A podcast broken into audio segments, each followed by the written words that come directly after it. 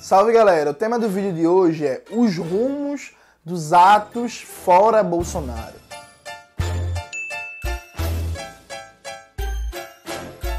Antes de começar propriamente o vídeo de hoje, quero muito agradecer a você que ajuda a manter e melhorar nosso canal a partir do Apoia-se. Seu apoio é fundamental para a gente continuar esse trabalho de disputa das ideias em prol da Revolução Brasileira. Note, existe um problema muito sério hoje na conjuntura brasileira, que é o rumo dos atos de rua pelo fora Bolsonaro. Eu escrevi um texto que saiu no blog da Boitempo, em que eu detalho a questão. Eu vou repetir alguns argumentos aqui de maneira mais sintética, mas uma abordagem mais completa vai estar nesse texto. Eu estou inclusive gravando esse vídeo para as ideias que estão no texto terem mais amplitude. Vamos lá, pegar de maneira mais geral a questão. Como foi que voltou os atos de rua no Brasil?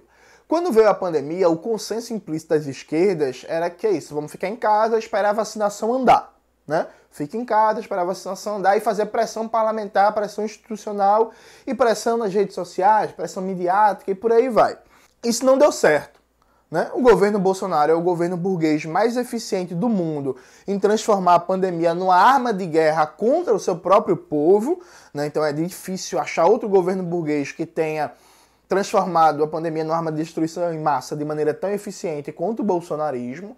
Aliado a isso, por muito tempo se nutriu a ilusão de que era possível uma política institucional de combate à pandemia a partir dos governadores e prefeitos à revelia do governo federal. E aí se nutriu muita esperança né, no consórcio Nordeste e ficou claro que isso não era possível, né, dada a centralização de poder e capacidade decisória no executivo federal, no governo federal. E também, para piorar, Durante todo 2020 e 2021, a gente teve protestos de massa na América Latina. Então, assim, numa situação menos pior que a nossa, no Chile, na Colômbia, no Equador, no Peru, no Haiti, no Paraguai, no Panamá, na Costa Rica, a gente viu vários e vários protestos de massa. No Chile, em particular, é, os protestos conseguiram arrancar uma constituinte. É claro que os protestos não começaram agora, viu, gente? Isso é importante. Não começaram agora, durante a pandemia. está falando de um processo de acúmulo de lutas e experiência organizativa e por aí vai de anos. Mas durante a pandemia conseguiu se confirmar arrancar uma Assembleia Constituinte exclusiva e soberana, que no melhor dos casos promete enterrar o legado de Pinochet. Na Colômbia, aqui do lado, que é o estado ao lado do Brasil mais violento da América do Sul para se fazer militância política, a população está em greve geral, está em protesto de massa, conseguiu derrubar uma contra-reforma previdenciária que o governo estava querendo impor. Então, assim, não dava para a esquerda brasileira ficar no fique em casa, que o negócio não estava adiantando, o genocídio em curso, mais 2 mil, mais 3 mil mortes diárias, e também não dava para sustentar o fique em casa em revelia a tendência continental, né, das esquerdas no continente na América do Sul. Então se decidiu voltar às ruas. O 29M foi o grande marco nacional do voto às ruas e não que não tenham acontecido protestos, atos antes. Aconteceram atos antirracistas, atos dos estudantes, atos das torcidas antifascistas, mas realmente com a dimensão nacional, um peso, foi o 29M. O que foi que aconteceu no 29M? O PT, o PCdoB, o PDT e setores do PSOL boicotaram, não queriam que as ruas voltassem. E é isso, boicotaram abertamente, não foram, não divulgaram. E aí, veja, o Wellington Quaquá, que é vice-presidente do PT, publicou um artigo no jornal Dia atacando os protestos, dizendo que quem fosse protestar igual a Bolsonaro. As páginas do PT, aliás, as redes do PT em Salvador, eh, falaram que era insanidade sair às ruas. Você teve lideranças que simplesmente ficaram em silêncio, foi o caso de Lula, né? Lula por 29M ficou em silêncio, deputados, governadores, prefeitos do PT. O Ciro Gomes soltou um videozinho que é assim: não condeno quem vai, mas não recomendo ir. Nem foi aquele negócio assim, né? Meu nem nem, pá, não sei o quê. Aqui em Recife, o PT e o PSOL avisaram 24 horas antes que não iriam para o ato. Então, assim, a despeito desse baixo entusiasmo ou do boicote aberto, os atos foram um sucesso, né? Aconteceram em centenas é, de cidades, alguns falam em mais de 300 cidades, outros falam mais de, de 350, enfim, mas aconteceram centenas de cidades, levaram milhares de pessoas às ruas, e aí ficou claro um clima de esperança renascendo, né, nos atos de rua. Porque assim, até então a gente tava meio que em casa, morrendo, morrendo, morrendo, e o clima era, porra, não aguento mais que 2022 chegue logo. E aí, depois dos atos de rua, para milhares de pessoas, o clima passou a ser: não aguento mais, esse governo tem que cair agora. E aí, dentro desse contexto, ficou muito claro também o destaque que teve os blocos comunistas, né? em particular o PCB e a UP. Em várias cidades, os blocos comunistas ficaram entre os maiores, especialmente o bloco do PCB, né? Ficou entre os maiores em várias cidades, em algumas cidades, inclusive, chegou a ser o maior bloco. Então, os gritos dos comunistas, o lutar, criar poder popular, as bandeiras, a recepção foi muito diferente. E aí, veja, a partir daquilo ali se estabeleceu uma liderança, uma disputa pelos atos. Porque depois do 29M, era claro que as forças democrático burguesas da esquerda, PT, PCdoB, PDT e setores do pessoal não iriam mais boicotar. Embora no ato seguinte, no 19J, ainda não tenham colocado todo o peso nas ruas, ainda foi fraco, né? mas começaram a disputar e estabeleceu uma rivalidade para ver quem dava a data do próximo ato. E foi briga. Quem acompanha né, as esquerdas, quem segue as lideranças, os parlamentares, os partidos no Twitter, em especial, porque o Twitter, gente, é onde acontece a baixaria, viu? É lá que onde acontece a baixaria, o negócio. Viu a galera brigando e acusando, por exemplo, o PCB e a UP de ferir a unidade. Vocês estão ferindo a unidade, não sei o que e tal. Beleza, teve essa briga todinha. Aí veio o ato do 24J, que foi um sucesso, foi um ato em mais de 400 cidades. Os atos continuam crescendo, só que a partir do 24J, você tem um sentimento dúbio, que é o seguinte, veja, os atos, eles até agora estão crescendo e aí é muito importante atos nas pequenas e médias cidades, gente. Porque assim, quem não conhece a realidade, veja, é muito mais fácil organizar um movimento, criar um coletivo, uma escola de formação, fazer um protesto, uma panfletagem, um festival cultural numa capital do que em cidades do interior, pequenas e médias. Então, assim, tem várias cidades do interior que fazia muito tempo que não tinha um ato de esquerda, ou às vezes é a primeira vez.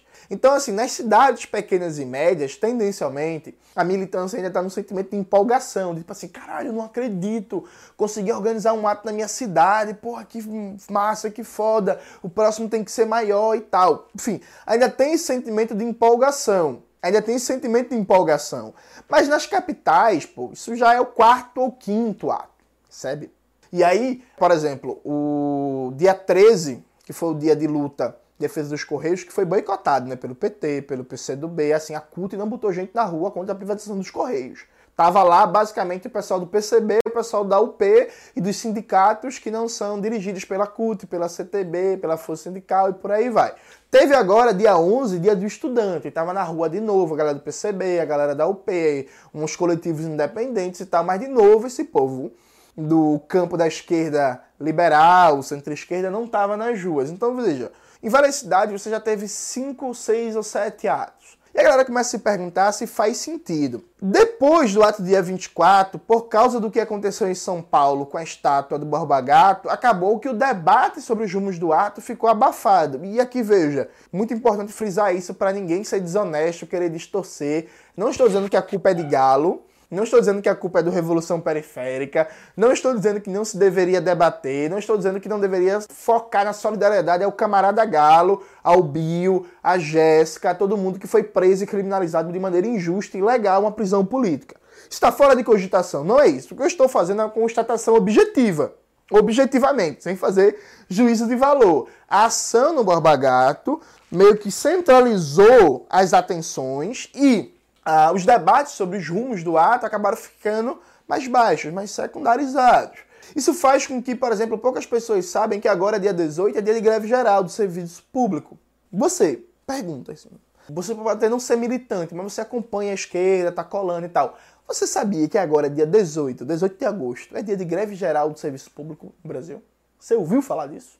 Você sabia que dia 7 de setembro é outra data de ato nacional que vai se somar ao grito dos excluídos e a ideia é fazer um grandioso ato, sabe? Então, assim, acabou que ficou uma briga, uma disputa muito forte por quem dá a data do próximo ato. Vai ser o povo na rua ou vai ser a campanha fora Bolsonaro? Brigaram, brigaram, brigaram, brigaram para ver quem lidera. E agora cadê o esforço para crescer o movimento? Isso é muito comum, inclusive na esquerda brasileira, né? Muita briga para liderar e pouco esforço para crescer o movimento, para ter gente para ser liderado. É uma coisa impressionante. Então veja, qual é a situação que a gente está hoje? E aqui eu afirmo sem medo. Veja, você que é do PT, você que é dos movimentos de base, pá, do PCdoB, do PDT e tal, você pode estar querendo ir para a rua derrubar esse governo agora. Agora, vários setores dirigentes dessa, dessas organizações não querem. Inclusive, setores do próprio PSOL, infelizmente, não querem. Querem cozinhar Bolsonaro em banho-maria e esperar até 2022, dentro da perspectiva eleitoral. E aí é muito conveniente manter a dinâmica atual dos atos de rua, que é atos de rua sempre aos sábados, um mês de distância entre um ato e outro, e sem indicação de greve geral, sem indicação de outras ações, é só o ato, só a marcha. Esse tipo de dinâmica impede com que os movimentos de massa nas ruas se escalem em radicalidade de massas e que ofereçam mais ameaça ao bolsonarismo e que consigam ser o fator, por exemplo, para parar o conjunto de ataques que o Arthur Lira está impondo no Congresso, né, representando as pautas históricas da burguesia brasileira. Percebe? Então, assim, se a gente ficar nessa dinâmica, não, um ato por mês, que é basicamente isso, né, gente? Vamos lá. A campanha Fora Bolsonaro, que falam que tem mais de 100 entidades, não sei o que, tem, gente, mas vamos lá, vamos jogar honesto aqui. Quem decide os rumos da campanha Fora Bolsonaro tá sendo o PT e o PSOL. E aí, quando eu falo PT, é o PT e o campo próximo, né?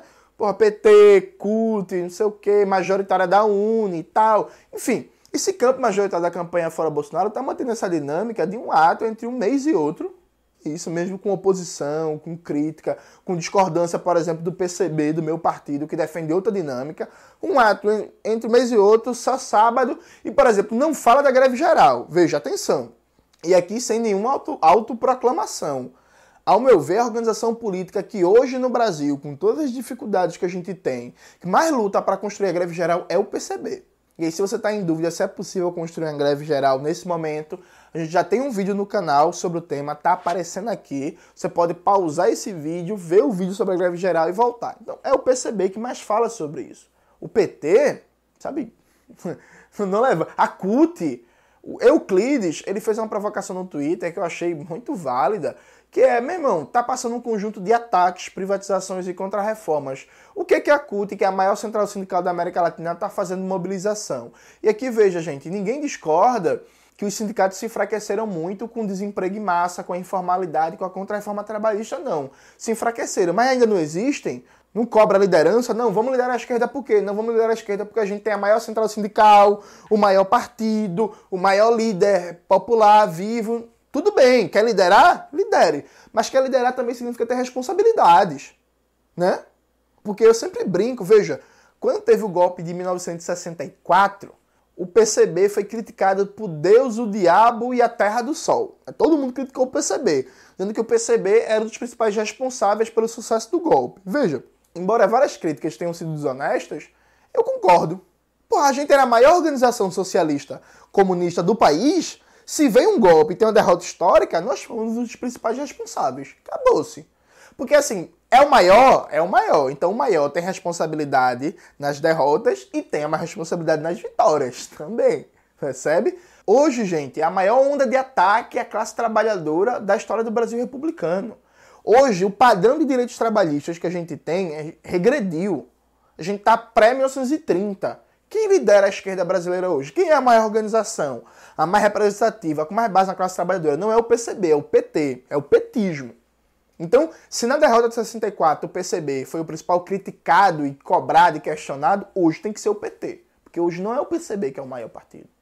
E aí, se você vê esse vídeo dizer que é antipetismo, paciência, assim, com todo respeito, você está tendo um comportamento de gado de bolsomínio, que não aceita crítica, não aceita reflexão, é só aquela, sabe, passionalidade. Enfim, mas veja, então, a dinâmica da campanha fora Bolsonaro é uma dinâmica problemática, porque é necessário, primeiro, reduzir o intervalo entre um ato e outro.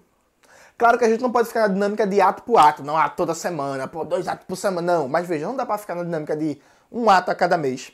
Segunda coisa, não dá para só manter uma dinâmica de atos aos sábados, porque atos aos sábados prejudica pouco a produção, a circulação de pessoas. Então tem que ter ato durante a semana que é para travar as cidades e fazer com que o capital sinta prejuízo. Também não se estão articulando ações de massa que paralisam a produção. Então, por exemplo, um piquete em garagem de ônibus, um piquete em portas de metrô, um trancaço de BRs trancaços de avenidas, ações em portos, em aeroportos, enfim, ações que causem prejuízo ao capital, gente. Porque, veja, com todo respeito a quem é adepto da tática, mas quebrar vidraça não causa prejuízo nenhum ao capital, não, viu, gente?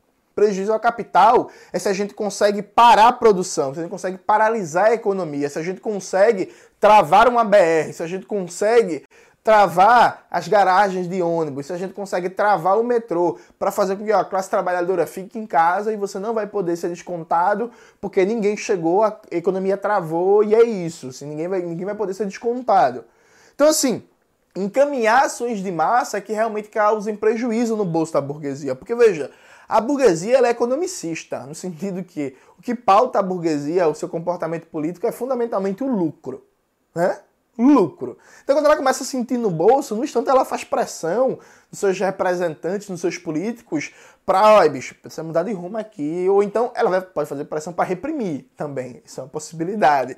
Mas, ó, não dá para continuar isso aqui não, tô perdendo dinheiro, vamos ver, não sei o quê. Então veja, a gente precisa articular essas ações de massa, fechamento de BRs, de rodovias, trancaços, ações de aeroportos, importos, com a perspectiva de construção de uma greve geral, que, repito, ninguém acha que é fácil. No meu vídeo sobre a greve geral, eu deixei claras as dificuldades que se tem para isso. E articular também uma marcha para Brasília, com avanço da vacinação, está se colocando como possibilidade concreta, mais ou menos em outubro, novembro, do jeito que as coisas estão tá indo, uma grande marcha para Brasília para fazer uma pressão gigantesca nesse Congresso e para fazer uma ação de massas radicalizado.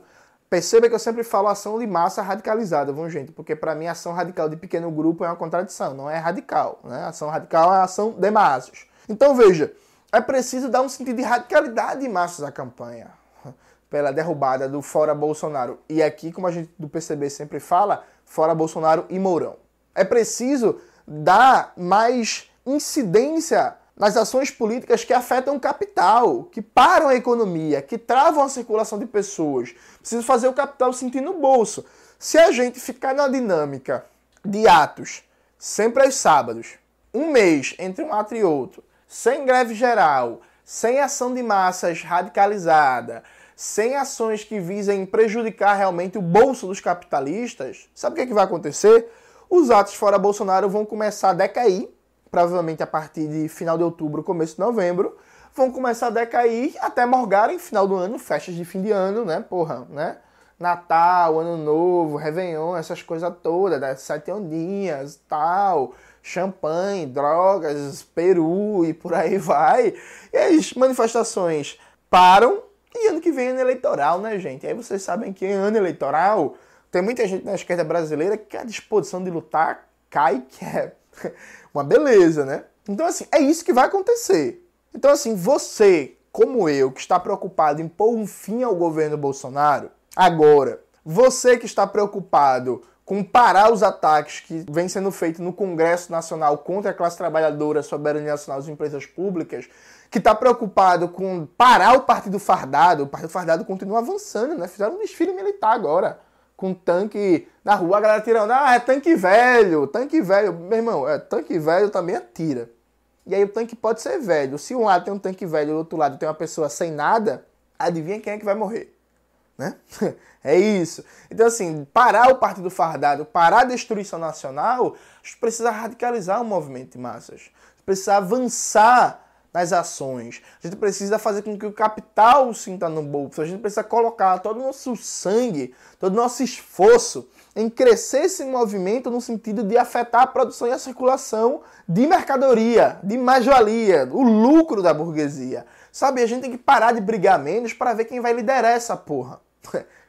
e tem que ir mais pra rua. E tem que ter mais agitação em propaganda. Veja, de novo, sem querer puxar sardinha pro meu partido nem nada disso, mas aqui em Recife, para o ato do 24J, o PCB em Recife foi a organização política que mais fez agitação e propaganda nas feiras livres, no centro da cidade, nos terminais do metrô, nas estações de ônibus, chamando a classe trabalhadora, falando que vai ter ato, falando porque a gente vai estar na rua, explicando a nossa palavra de ordem por emprego, vacina no braço e comida no prato, fazendo a denúncia do governo Bolsonaro Mourão, da política econômica do Paulo Guedes e dos militares. sabe, falta empenho em chamar as pessoas para os atos, em explicar o que é está acontecendo, em disputar a consciência das pessoas, em falar da revogação das contrarreformas, as que foram aprovadas desde o governo Dilma II, com Joaquim Levy para cá, e as que estão sendo aprovadas agora. Faço um apelo a você, você que é militante de base dessas organizações, de pressionar internamente para a gente ter um debate mais sério para pôr fim ao governo Bolsonaro. Porque veja, gente, não faz sentido. Eu falo assim, ah, não, o Brasil vive um genocídio. Quer dizer, calma, o Brasil vive um genocídio, mas vamos esperar até 2022? Sabe, o que é isso? Se o Brasil vive um genocídio, é isso mesmo, é um genocídio, a gente leva a sério a palavra genocídio, então a gente tem que fazer tudo, tem que jogar todo o peso, todo o esforço, toda a energia, toda a capacidade de mobilização para parar esse genocídio agora.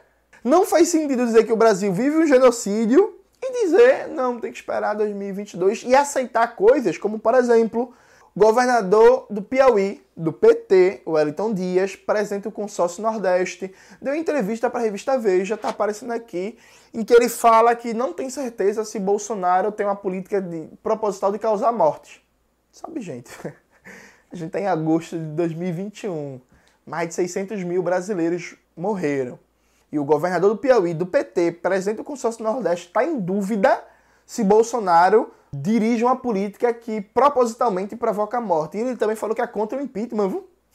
Falou, tem que esperar 2022. Então, assim, é um genocídio ou não é? Porque, veja, se você diz que é um genocídio e sua organização está trabalhando para esperar 2022, eu sinto lhe informar. Sua organização está traficando com a vida do povo brasileiro.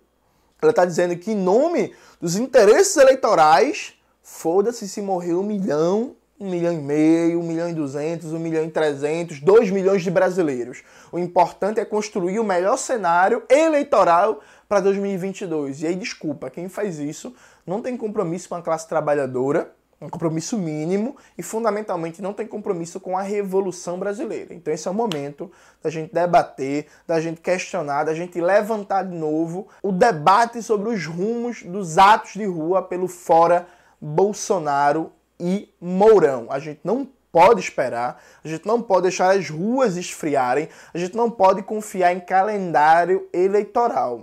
A hora é agora e, como diria né, um grande cantor, quem sabe faz a hora, não espera acontecer.